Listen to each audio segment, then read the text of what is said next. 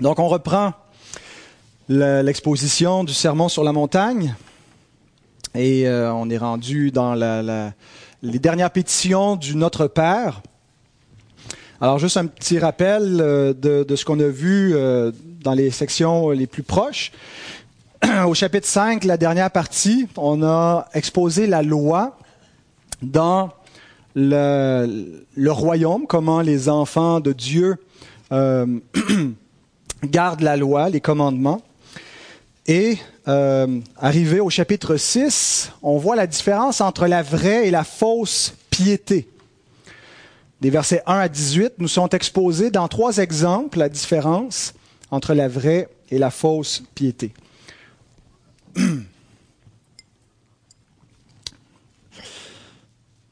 Donc, dans l'exemple de l'aumône, on a vu donc un message sur cela. Dans l'exemple de la prière, c'est déjà le quatrième message qu'on passe à exposer la vraie piété des enfants de Dieu par la prière. Et euh, il nous restera l'exemple du jeûne. Peut-être que je ferai ça samedi prochain à la place. Et donc, euh, avec la prière, Jésus a commencé par nous montrer comment ne pas prier. Ne pas prier comme les hypocrites, ne pas prier comme les païens, et ensuite, avec le Notre Père, il nous montre comment il faut prier. Et donc, euh, il y a six pétitions qui sont là euh, à titre euh, d'exemple surtout, qui nous enseignent la prière, non pas nécessairement comme répéter comme une simple formule, mais qui nous montrent qu'est-ce qu'on doit avoir dans notre prière, qu'est-ce que notre prière doit contenir.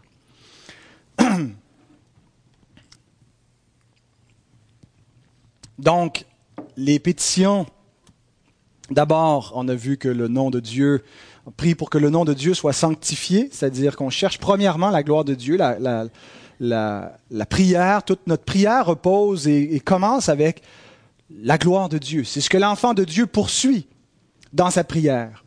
Il veut que Dieu soit glorifié, donc avant ses besoins, avant lui, c'est la gloire de Dieu qui l'importe. Et cette gloire-là va avancer par le règne de Dieu. Que ton règne vienne, c'est la pétition qui suit logiquement ou théologiquement, parce que comment Dieu est glorifié, c'est par la conversion des pécheurs, par notre conversion continuelle à lui, où sans cesse nous reprenons la forme voulue par Dieu, où nous remettons notre vie au diapason. Hein, je, je joue de la guitare, je ne sais pas si je l'ai dit ici, je pense que j'ai dit ça à Mégantic l'autre fois, mais si je l'ai dit puis que je le répète, euh, tant pis, pardonnez-moi. Euh, et, mon instrument, malgré que je l'accorde, se désaccorde chaque fois. Je, peux jouer une certaine partie, un certain laps de temps avec, mais après quelques jours, je dois réajuster la tension sur les cordes. Bien, on est comme ça. On est des instruments qui nous désaccordons. Et on a besoin d'entendre le diapason de la parole de Dieu vibrer pour qu'on puisse être remis sur la bonne tension et, vibrer de la bonne façon. Et donc, que ton règne vienne, c'est que ton règne vienne aussi dans notre vie, que nous-mêmes, on puisse être accordés de nouveau. On est des instruments qui se, qui se désaccordent et accordés hein, pour être sur la bonne note et jouer à la gloire de Dieu. Je suis certain que vous l'aimez, cette illustration-là, Madame Payette, hein, pour une, virtuose comme vous et pour Catherine n'est pas là. Donc, euh, ensuite, on a vu les deux autres pétitions qui suivent, que ta volonté soit faite. Et on a vu deux aspects donc euh, de notre prière face à cette pétition, euh, où on prie pour notre soumission passive à la volonté décrétive de Dieu. Dieu décrète tout ce qui arrive, tout ce qui nous arrive, et on prie que Dieu nous aide à accepter sa main, à croire que tout concourt à notre bien pour sa gloire mais il y a aussi sa volonté préceptive. Je l'avais dit, je pense, perceptive. Euh, j'avais euh, confondu les mots dans le sens qu'elle est perceptible, mais le mot que les théologiens emploient généralement, c'est la volonté préceptive, parce que c'est les préceptes. Dieu révèle donc dans des préceptes, dans des commandements, ce qu'il veut de nous. La volonté, ce que Dieu veut, c'est votre sanctification. Et donc, on prie d'un côté pour être soumis passivement à sa volonté décrétive, mais aussi soumis activement par l'obéissance à sa volonté préceptive. Et euh, ensuite, la quatrième pétition, on apprend à prier pour nos besoins, notre pain quotidien, apprendre à dépendre de Dieu pour toute chose dont on a besoin, euh, mettre notre confiance premièrement en lui, même s'il utilise des moyens parfois pour pourvoir nos besoins, euh, et euh, qu'on apprenne aussi le contentement au travers de cela, la reconnaissance. Et aujourd'hui, donc, nous allons voir les cinquième et sixième pétitions, où l'on prie pour le pardon de Dieu et sa protection et la conclusion du Notre Père. Donc, je vous invite à vous lever pour la lecture des Écritures et la prière d'invocation pour que le Seigneur puisse nous donner les bonnes dispositions. Matthieu 6, 9 à 15, on va relire au complet le Notre Père. Voici donc comment vous devez prier. Notre Père qui es aux cieux, que ton nom soit sanctifié, que ton règne vienne, que ta volonté soit faite sur la terre comme au ciel. Donne-nous aujourd'hui notre pain quotidien. Pardonne-nous nos offenses, comme nous aussi nous pardonnons à ceux qui nous ont offensés. Ne nous induis pas en tentation, mais délivre-nous du malin. Car c'est à toi qu'appartiennent dans tous les siècles la puissance, le règne, la puissance et la gloire. Amen. Si vous pardonnez aux hommes leurs offenses, votre Père céleste vous pardonnera aussi. Mais si vous ne pardonnez pas aux hommes, votre Père ne vous pardonnera pas non plus vos offenses. Notre Père, merci pour ta parole. Merci parce que tu t'es révélé, tu n'es pas resté caché, mais tu t'es révélé, tu t'es révélé par la parole et ultimement par la parole incarnée par ton Fils. Et nous te remercions, Seigneur, parce que tu as permis que nous te connaissions, ton esprit nous a ouvert les yeux, a enlevé le voile, nous a retirés à la mort et à la fosse dans laquelle nous étions pour nous donner la vie. Et nous te prions ce matin que tu puisses renouveler notre communion avec toi, que nous puissions apprécier, Seigneur, euh, d'être dans ton royaume. Seigneur, je te prie de sauver des âmes encore aussi ce matin. Père, je prie pour ceux parmi nous qui ne te connaîtraient pas, pour que tu les appelles par ta parole efficace qui régénère, qui convertit. Et d'autres ailleurs dans le monde qui peuvent nous suivre sur Internet ou qui vont entendre à la radio, Seigneur, que ta parole puisse parcourir la terre et faire son œuvre. Nous te prions au nom de Christ. Amen. Puis vous rasseoir. Donc, euh, nos points, c'est les, deux pétitions plus la conclusion donc du Notre Père.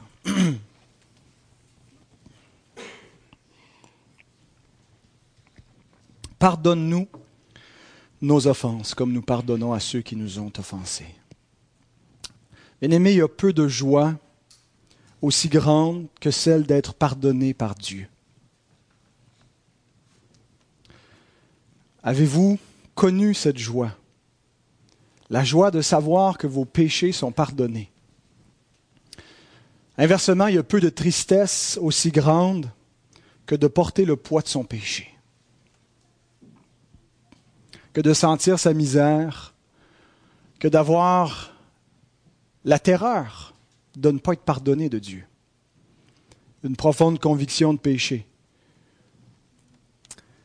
Apprécions, lorsque nous lisons cette pétition, que nous nous rappelons le pardon de Dieu, combien il est précieux et combien il a coûté. Ici, Jésus ne mentionne pas son sang, ne mentionne pas sa mort expiatoire. Et certains qui lisent la Bible, certains théologiens de tendance libérale qui rejettent la théologie évangélique, vont dire, voyez, pour avoir le pardon de Dieu, on n'a pas besoin d'un évangile sanglant, que quelqu'un meure, que Dieu punisse le péché. Dieu n'est pas un Dieu vengeur, n'est pas un Dieu qui punit le mal. On fait simplement confesser, puis il pardonne. Qui que ce soit dit, demande pardon, hein, comme quand nos enfants nous demandent pardon, on n'a pas besoin de toujours punir la faute, on leur pardonne. Et c'est de ne pas comprendre l'Évangile, c'est de ne pas comprendre la justice de Dieu qui a un élément rétributif, punitif. Il y a une injustice à ne pas punir le mal. Et donc, même si Jésus ne mentionne pas son sang et sa mort ici, il va le mentionner ailleurs, dans le pardon, dans la rémission de nos péchés.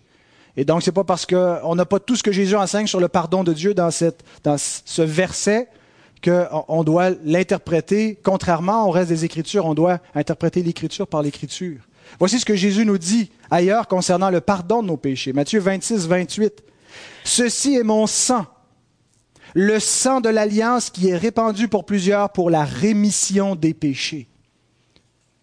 Quand Jésus dit Pardonne-nous nos péchés. Quand il nous enseigne à prier cela, ça va de pair avec la base du pardon de Dieu qui est le sang de Christ. Et c'était comme ça même avant que le sang de Christ soit versé. Tous les prophètes de l'Ancien Testament prêchaient le sang de Christ. Acte 10, 43. Tous les prophètes rendent de lui le témoignage que quiconque croit en lui reçoit par son nom le pardon des péchés. Les prophètes rendent témoignage que quiconque croit en Christ, parce qu'il est la victime expiatoire de nos péchés, obtient le pardon des péchés. La joie que David exprime pour le pardon de sa faute, c'est parce qu'il a eu foi en l'Éternel. Christ est l'Éternel. Foi dans le pardon et dans la, rémission que c'est Dieu qui va expier la faute. Sans effusion de sang, il n'y a point de pardon. Hébreu 9, 22. Alors cette pétition soulève deux questions. Pourquoi demander pardon à Dieu si nous sommes complètement pardonnés de nos péchés en Jésus-Christ? Et est-ce que le pardon de Dieu est conditionnel au nôtre? Donc, examinons ces deux questions dans l'ordre. Pourquoi devons-nous continuer de demander pardon à Dieu si nous sommes pardonnés?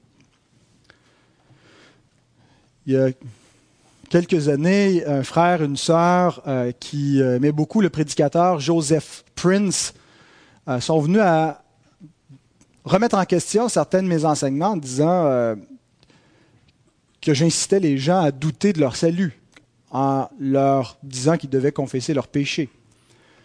En disant qu'on doit demander continuellement pardon à Dieu, c'est qu'on doute que Dieu nous a pardonné. Si Dieu nous a tout pardonné, nos péchés passés, présents, futurs, ben pourquoi qu'on doit lui demander pardon?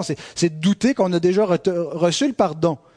Hein? Et donc, Joseph Prince, qui est un prédicateur euh, populaire euh, à Singapour, je pense, enseigne cette, théologie-là qu'il faut arrêter de, continuellement confesser, chercher à confesser tous nos péchés, euh, que c'est douter de, la grâce. Il tombe dans une grâce un peu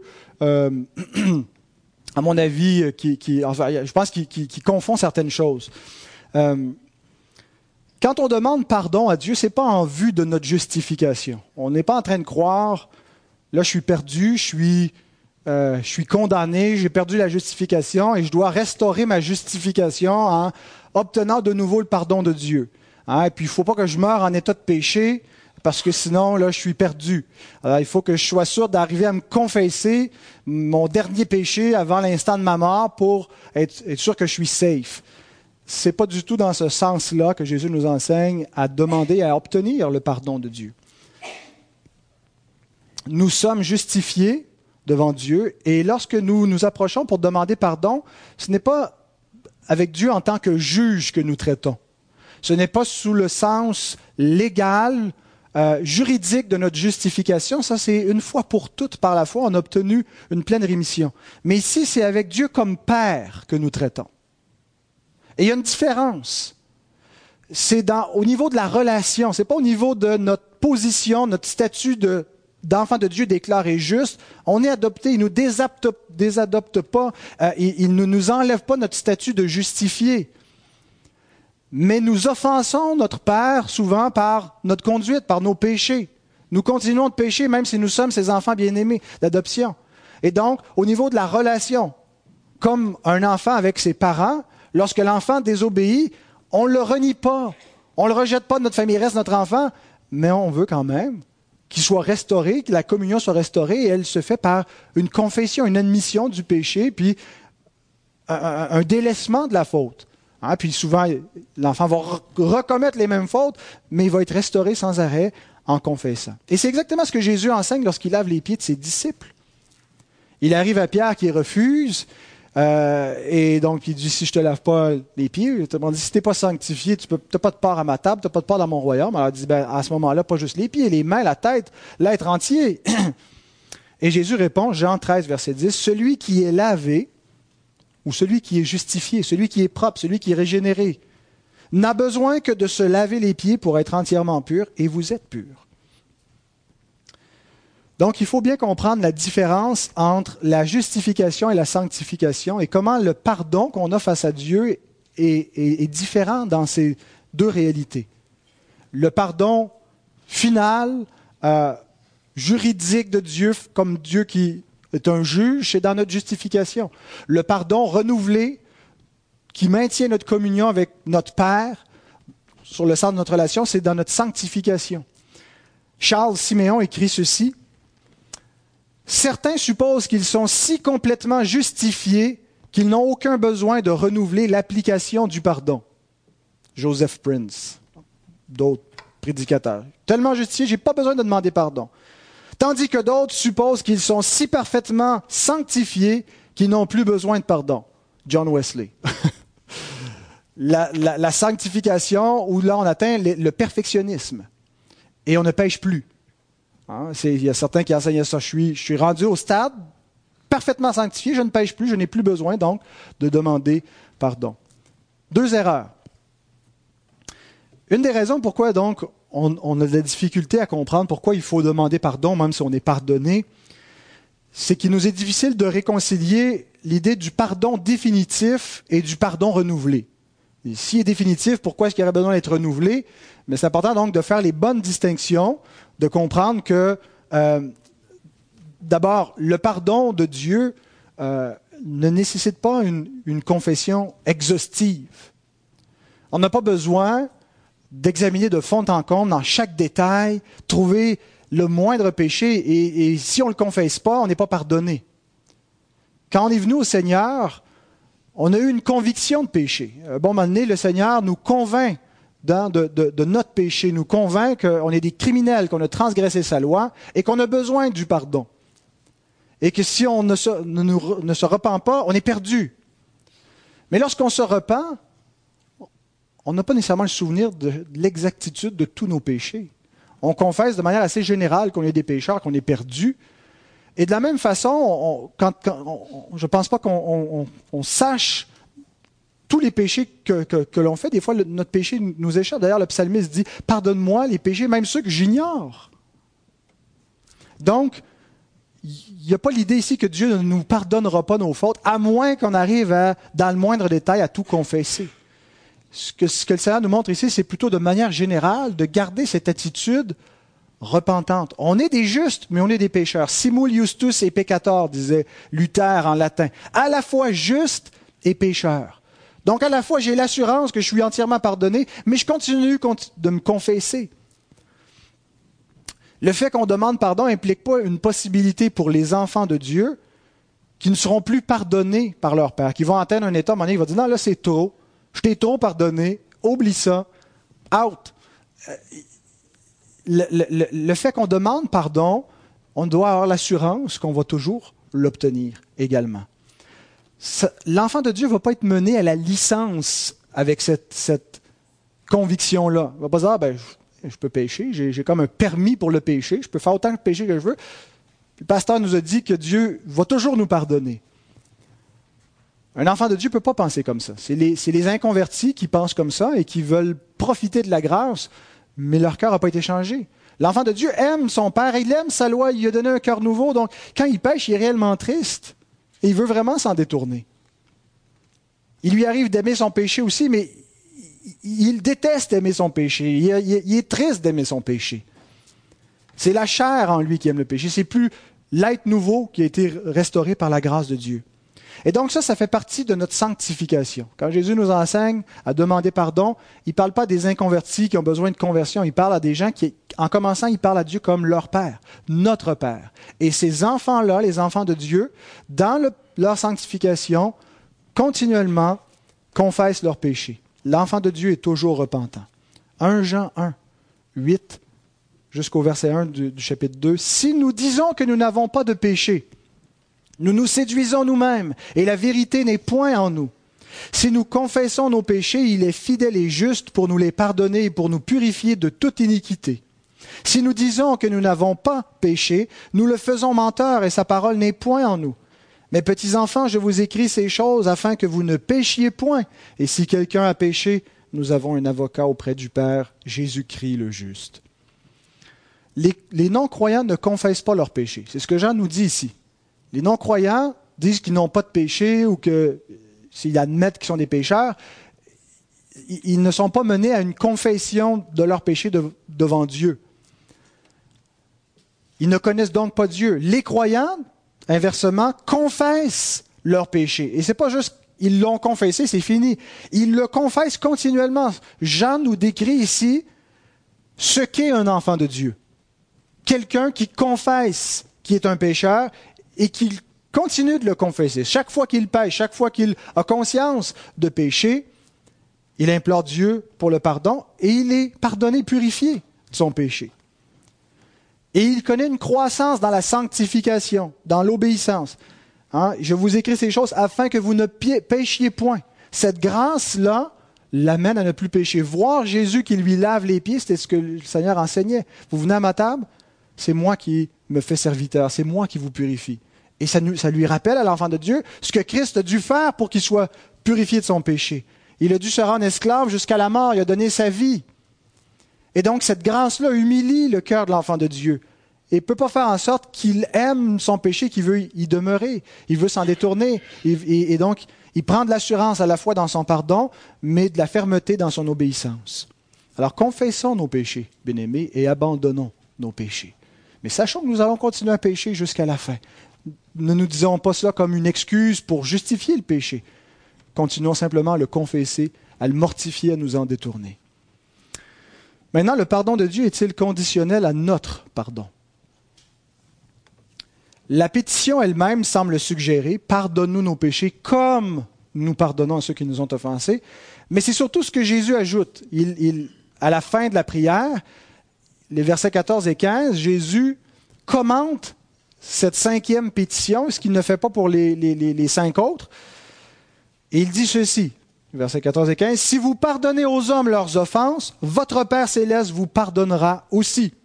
Mais si vous ne pardonnez pas aux hommes, votre Père ne vous pardonnera pas non plus vos offenses.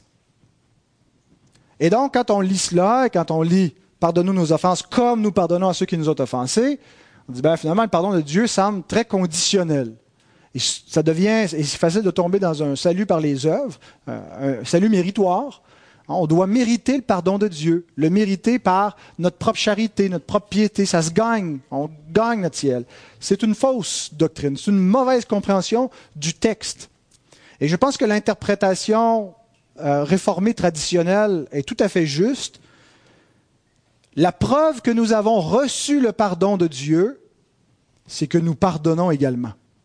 Si quelqu'un ne pardonne pas, il n'a pas reçu le pardon de Dieu. Jésus dit à peu près la même chose en chapitre 5, verset 20, quand il dit, Si votre justice ne surpasse pas celle des scribes et des pharisiens, vous n'entrerez point dans le royaume des cieux. Est-ce qu'il est en train de dire, vous devez mériter l'entrée dans le royaume des cieux par votre justice, ou plutôt en train de nous décrire à quoi ressemblent les enfants de Dieu? C'est descriptif.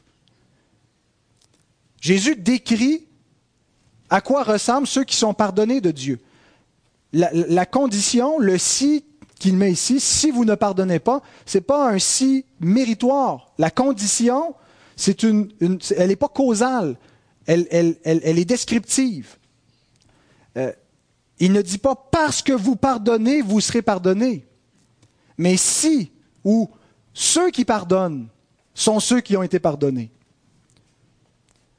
Et on sait cela parce que le reste de l'Écriture nous enseigne que le pardon de Dieu est inconditionnel, qu'on ne peut pas le mériter qu'il est, qu'il est, qu'il est premier, Dieu nous a aimés le premier, Dieu a fait l'œuvre le premier, euh, et donc on ne peut pas causer son pardon. On ne peut que le recevoir. Mais par contre, si on prétend avoir reçu ce pardon-là, ça ne peut pas ne pas porter des fruits. Et Jésus dit, il faut qu'il y ait une preuve. Ça va se manifester. Et rappelons-nous que dans la section, Jésus distingue entre la vraie et la fausse piété.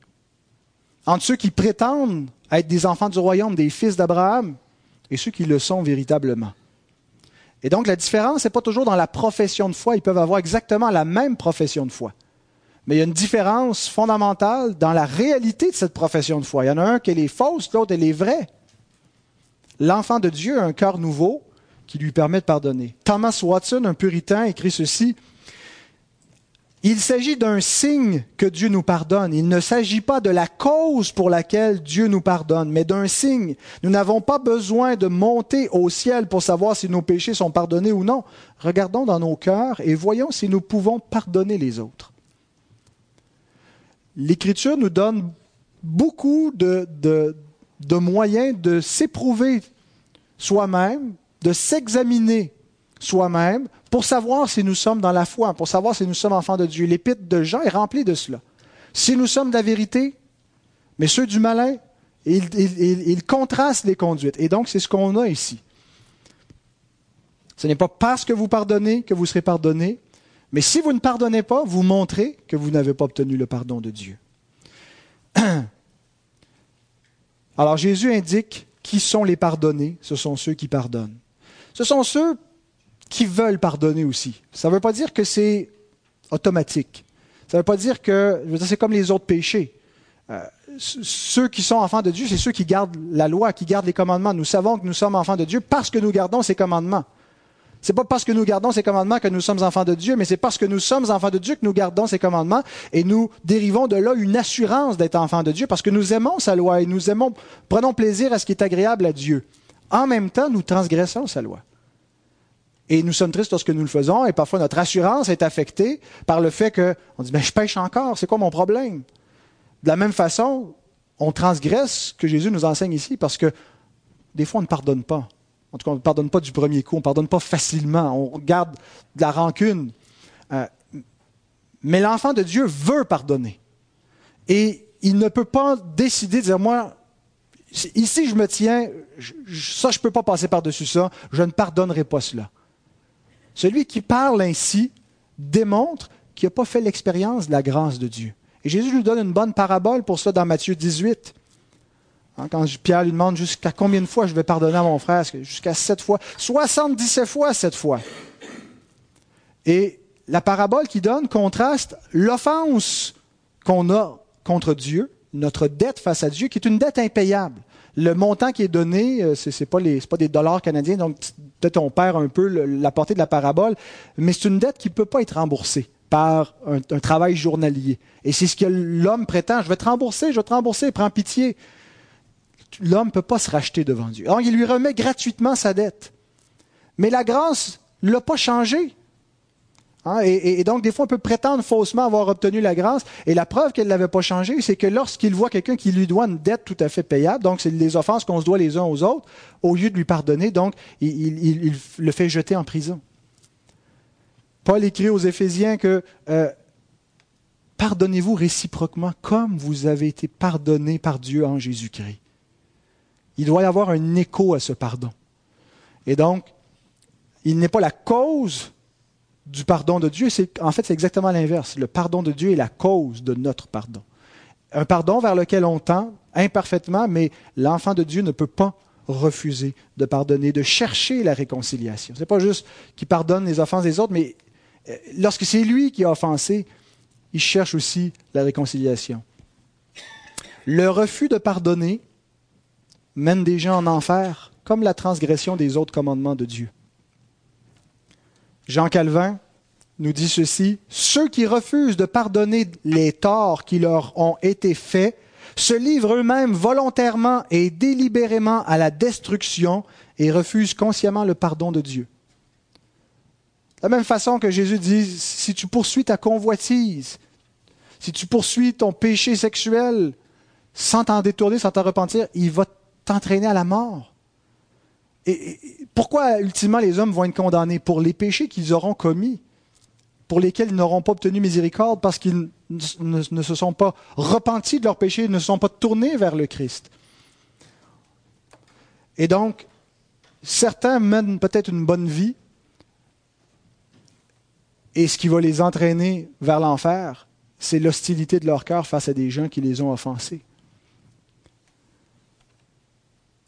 Donc examinons nos cœurs.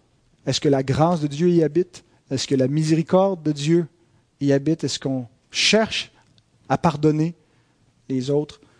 Est-ce qu'on cherche nous-mêmes le pardon de Dieu? Sixième pétition, ne nous induis pas en tentation, mais délivre-nous du malin. Ce n'est pas suffisant pour le chrétien d'être pardonné de son péché. Il veut aussi en être délivré. Un professant, quelqu'un qui professe la foi sans être né de nouveau, pourrait désirer de pardonner parce qu'il ne veut pas être perdu, sans nécessairement désirer la sanctification, être délivré son péché. On a là la différence entre le faux et le vrai croyant, encore une fois. Le croyant veut être pardonné, il implore le pardon de Dieu, mais il veut aussi être délivré. Lorsqu'il prie pour que Dieu le pardonne, c'est pas juste Dieu pardonne-moi, c'est Dieu fortifie-moi, je ne veux plus aller là. Je ne veux plus suivre cette voie de péché. Je ne veux plus recommencer. Et la cinquième et sixième pétition vont de pair, parce que éventuellement, il va retomber. Hein, que celui qui est debout prenne garde de tomber, et, et nous tombons. Nous bronchons tous de plusieurs manières. Si quelqu'un ne bronche pas en parole, il est parfait, mais nous bronchons tous, même en parole. Et donc, nos chutes dans la tentation, la tentation qui nous amène à chuter dans le péché, nous ramène à la cinquième pétition. Il y a ce lien-là entre les deux. Parce qu'on tombe, on revient, pardonne-nous nos offenses. Et on prie encore, aide-moi à vaincre la tentation à résister. Cette prière ne peut pas nous laisser passifs. C'est vraiment une prière qui nous engage à lutter contre notre péché. Je me souviens quand j'étais aumônier, euh, quelqu'un me racontait euh, un pédophile qui euh, disait qu'il avait demandé pourtant à Dieu de lui enlever ses pulsions. Et Dieu ne l'a pas fait. Et donc il a commis son crime, puis il est en prison. Et à la limite, il semblait tenir Dieu responsable pour son péché. J'ai demandé, enlève-moi cette pulsion-là. Je sais que c'est mal. Cette prière-là nous engage à plus que la prononcer avec notre bouche. Jésus nous a, euh, au chapitre précédent, commandé de joindre le geste hein, à, la prière. Hein, si ta main est une occasion de chute, coupe-la, jette-la loin de toi. Il nous dit d'être radical. Quelles sont les occasions de chute? Qu'est-ce qui m'amène à retomber à tel endroit? Et parfois, on entretient nous-mêmes volontairement les tentations et on tente Dieu en disant Enlève-moi le goût de péché. Vous connaissez cette histoire des, bûcherons hein, qui, euh, le soir, euh, revenaient au campement, utilisaient la, glissade. C'est à l'époque là, utilisait les rivières pour acheminer le bois. Donc, on coupait le bois et on le mettait sur une, glissoire pour le jeter à la rivière et le bois euh, était transporté d'un lieu à l'autre. Et donc, le soir, les bûcherons empruntent la glissoire pour revenir donc au campement. Et donc, un de ces bûcherons se coince le pied dans un défaut de la, glissoire et ses collègues en haut n'ont pas remarqué il restait quelques gros morceaux de pitoune à, garrochés à l'eau et donc mettre ça et, donc lui voit les gros billots de bois qui s'en viennent sur lui, il a le pied coincé. Il est pris là. Il n'est pas capable de se défaire. Le bois s'en vient sur lui à toute vitesse. Il va mourir. Il va être sérieusement blessé. Qu'est-ce qu'il fait? Il prend sa hache et il se sectionne le pied. Tombe à la renverse. La douleur, elle est vive. Il souffre mais il y a la vie sauve. C'est une illustration pour qu'on comprenne que le péché, on ne peut pas y aller avec de la demi-mesure. Si on sait que quelque chose nous fait tomber, prenons les mesures radicales, coupons la racine.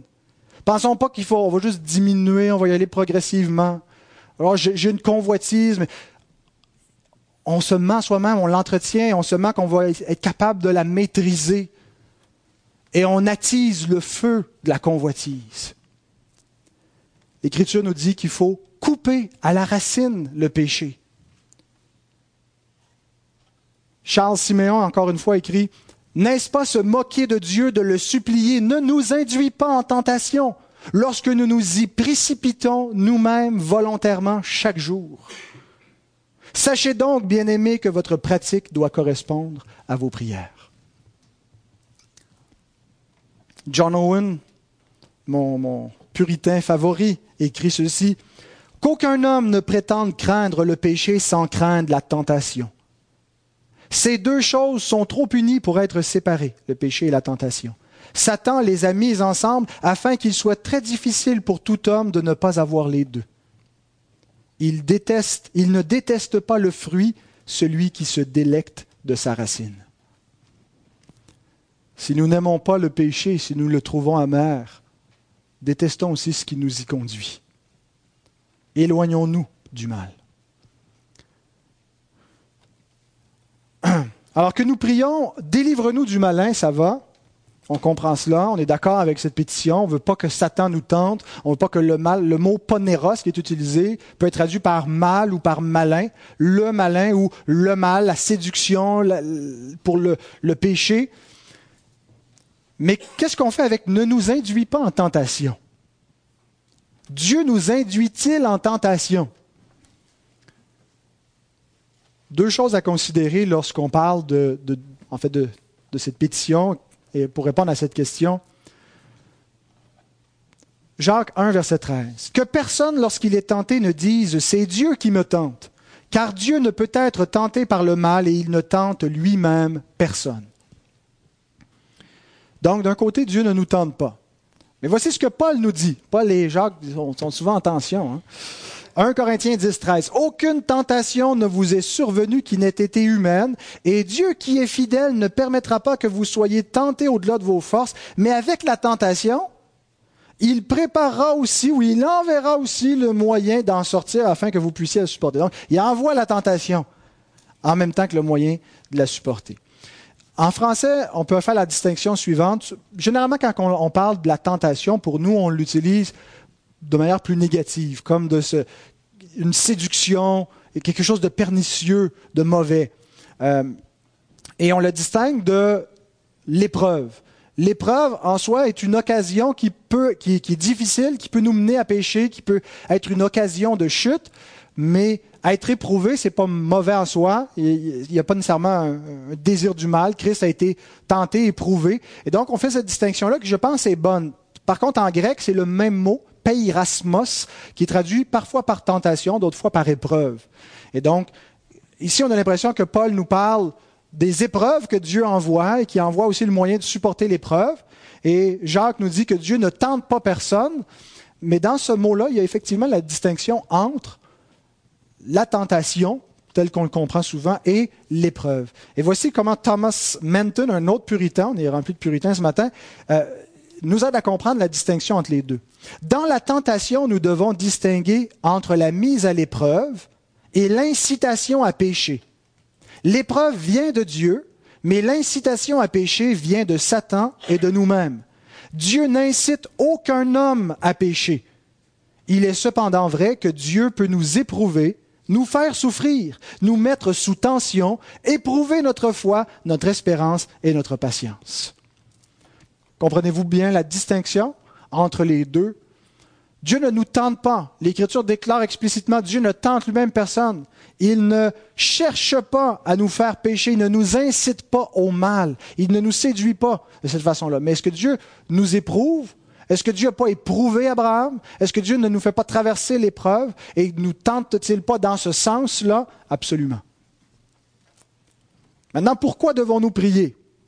Devons-nous prier pour que Dieu ne nous éprouve pas ou simplement pour que le diable ne nous tente pas et notre propre péché ne nous tente pas? En fait, nous prions pour les deux. Et ici, la, catégorie est très générale. Ça inclut euh, les convoitises de notre chair, les péchés après lesquels nous soupirons parfois. Ça inclut les épreuves, euh, la souffrance, le lot du, simple quotidien. Demeurer fidèle sur des décennies. Continuer, persévérer, ne pas relâcher, ne pas relâcher la vie d'Église, la communion. Il y a la tentation d'abandonner. Donc, toute la catégorie très générale qui englobe tout le, l'épreuve de la vie, les grandes épreuves, les petites épreuves. Donc, c'est pour cela que nous prions. Et nous prions pour les deux aspects qui ont été distingués. D'un côté, la tentation par le mal, et de l'autre, l'épreuve qui vient de Dieu. Dernière question, pourquoi devons-nous prier de ne pas être éprouvés par Dieu si c'est la volonté de Dieu que nous le soyons? Est-ce que ce n'est pas contradictoire?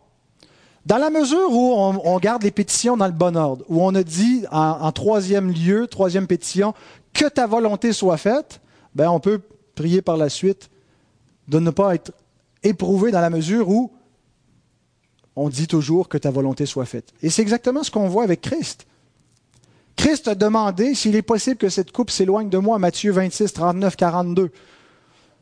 À deux reprises, cette même prière. Toutefois, non pas ma volonté, mais la tienne. Donc, on peut demander au Père de nous épargner des épreuves. Mais si telle n'est pas sa volonté, on lui demande de nous fortifier, de nous aider à le glorifier dans l'épreuve, parce que la première chose qu'on a dit dans notre prière, c'est que ton nom soit sanctifié. Alors nous ne prions pas pour avoir des épreuves. L'Écriture ne nous enseigne pas. Demandez à Dieu qu'il vous envoie des épreuves. Elle, nous enseigne euh, son de moi, au Dieu. Euh, et je pense que c'est plutôt l'idée ici. Révèle-moi qu'est-ce, qu'est-ce, qui ne va pas dans ma pensée, qu'est-ce qui ne va pas dans mon cœur? Montre-moi si je suis sur une voie de péché. Mais on ne demande pas à Dieu, envoie-moi des épreuves. Fais-moi souffrir un peu. Mets-moi dans le creuset. Il me semble ça me ferait du bien. On n'a pas besoin de le demander. Dieu va s'en charger. Mais nous prions, sachant que Dieu va nous éprouver pour qu'il nous garde soumis à sa volonté, qu'il nous garde obéissants, qu'il nous préserve de la rébellion. Et il n'y a pas de contradiction, donc, entre le fait de demander à Dieu d'être épargné de l'épreuve et savoir que c'est dans sa volonté qu'on soit éprouvé. Donald Carson, je n'ai pas mis son année de naissance, euh, mais il n'est pas encore mort. C'est un, anglo-québécois. Il parle français, par contre, et un exégète euh, de, de, renommée internationale qui écrit euh, Le Nouveau Testament nous dit que cet âge sera caractérisé par des guerres et des bruits de guerre. Mais il ne trouve pas cela inconséquent de nous presser à prier pour ceux qui sont en autorité, afin que nous menions une vie paisible et tranquille. Donc on prie pour la paix, même s'il nous dit qu'il va y avoir la guerre. Alors que Jésus dit à ses disciples de se réjouir lorsqu'ils sont persécutés, il les exhorte néanmoins à fuir la persécution, et même à prier que leur fuite puisse ne pas être trop pénible. De façon similaire, une prière réclamant d'être épargnée des tentations n'est pas inconséquente avec des exhortations à considérer de telles tentations lorsqu'elles viennent comme une pure joie. Je ne sais pas si on les considère comme une pure joie, euh, mais comprenons ce qu'il ce qu'il veut dire, ou comprenons ce que l'Écriture nous dit lorsqu'elle déclare de regarder comme un sujet de joie complète les diverses épreuves. Jacques 1, 2 et 3. Les diverses épreuves auxquelles vous pouvez être exposés, sachant que l'épreuve de votre foi produit la patience. Pourquoi on doit considérer l'épreuve comme bonne, comme bénéfique, même si elle est souffrante, à cause de ce qu'elle produit. C'est le fruit qui est bon. Le travail, euh, il est bon parce qu'il produit un fruit, n'est-ce pas? Hein, si, tous les efforts et tout le travail qu'on faisait produisaient jamais rien, c'était toujours à recommencer, ce serait, ce serait décourageant. On dirait, c'est une malédiction le travail mais on, reconnaît que le travail est bon, même si des fois c'est difficile, même si ça prend de la volonté, de la discipline, même si ça ne nous tente plus, euh, parce que le travail rapporte un fruit. Dans tout labeur, dans toute activité, il y a un fruit, nous dit les proverbes. Et donc, l'épreuve a son fruit. Et s'il nous dit qu'elle produit la patience, l'idée d'une croissance, l'idée d'une maturité dans le Seigneur. Elle produit l'humilité aussi et la sagesse. Psaume 119, verset 67, verset 71. Avant d'avoir été humilié, je m'égarais. Maintenant, j'observe ta parole. Dieu m'a humilié, m'a humilié par l'épreuve, humilié mon cœur, m'a montré mon péché. Il m'a humilié. Il m'est bon d'être humilié afin que j'apprenne tes statuts. Donc, un fruit que produit l'épreuve, que produit la tentation, c'est l'humilité. Dieu nous montre notre, notre faiblesse et donc il nous amène à la prudence. Il produit également la joie et la gloire céleste. 2 Corinthiens 4, 16 à 18. C'est pourquoi nous ne perdons pas courage. Et lors même que notre homme extérieur se détruit, on voit nos forces qui, fléchissent, on voit notre, notre corps qui est faible, la maladie qui s'empare, on s'en va vers la tombe. Notre homme intérieur se renouvelle de jour en jour. Car nos légères afflictions du moment présent produisent pour nous, au-delà de toute mesure, un poids éternel de gloire, parce que nous regardons non point aux choses visibles, mais à celles qui sont invisibles. Car les choses visibles sont passagères et les choses invisibles sont éternelles. Ayez cette perspective de foi et qu'elle puisse animer votre prière. Regardez aux choses invisibles Voyez ce que produisent vos épreuves, ce que produit la souffrance, que la persévérance n'est pas vaine, que ce n'est pas en vain que vous lavez vos mains dans l'innocence et que vous, vous supportez la marche avec le Seigneur et l'opprobre de Christ dans un monde qui lui est hostile. Il y a un poids éternel de gloire, une récompense, et déjà nous nous réjouissons en espérance il y a une joie que nous goûtons. Momentanément, on n'est pas, on n'est pas toujours sur un high de joie. Les chrétiens, des, fois, on donne une caricature de la vie chrétienne. On s'en va les oiseaux gazouilles. Puis c'est pas comme ça la vie chrétienne. Il y a des moments sombres, il y a des vallées sombres, des fois qui sont longues. Mais il y a des moments aussi où il y a des rayons de soleil dans notre vie. Il y a des grandes joies parce qu'on voit la cité céleste vers laquelle on marche. On la voit par la foi. Et le Seigneur nous fortifie, il nous donne la joie. Et il utilise l'épreuve pour ça. La joie est jamais aussi agréable hein, qu'après avoir souffert un peu. Christ a souffert aussi. Il a souffert, il a enduré patiemment, en vue de la, joie qui lui était réservée. Supportons patiemment. Et le moyen qui nous est donné pour y arriver, c'est par la prière. On ne traverse pas l'épreuve comme ça tout nu, sans aucun outil, mais Dieu nous donne comme arme la prière. L'armure qui nous est présentée dans Éphésiens 6, on la revêt par la prière.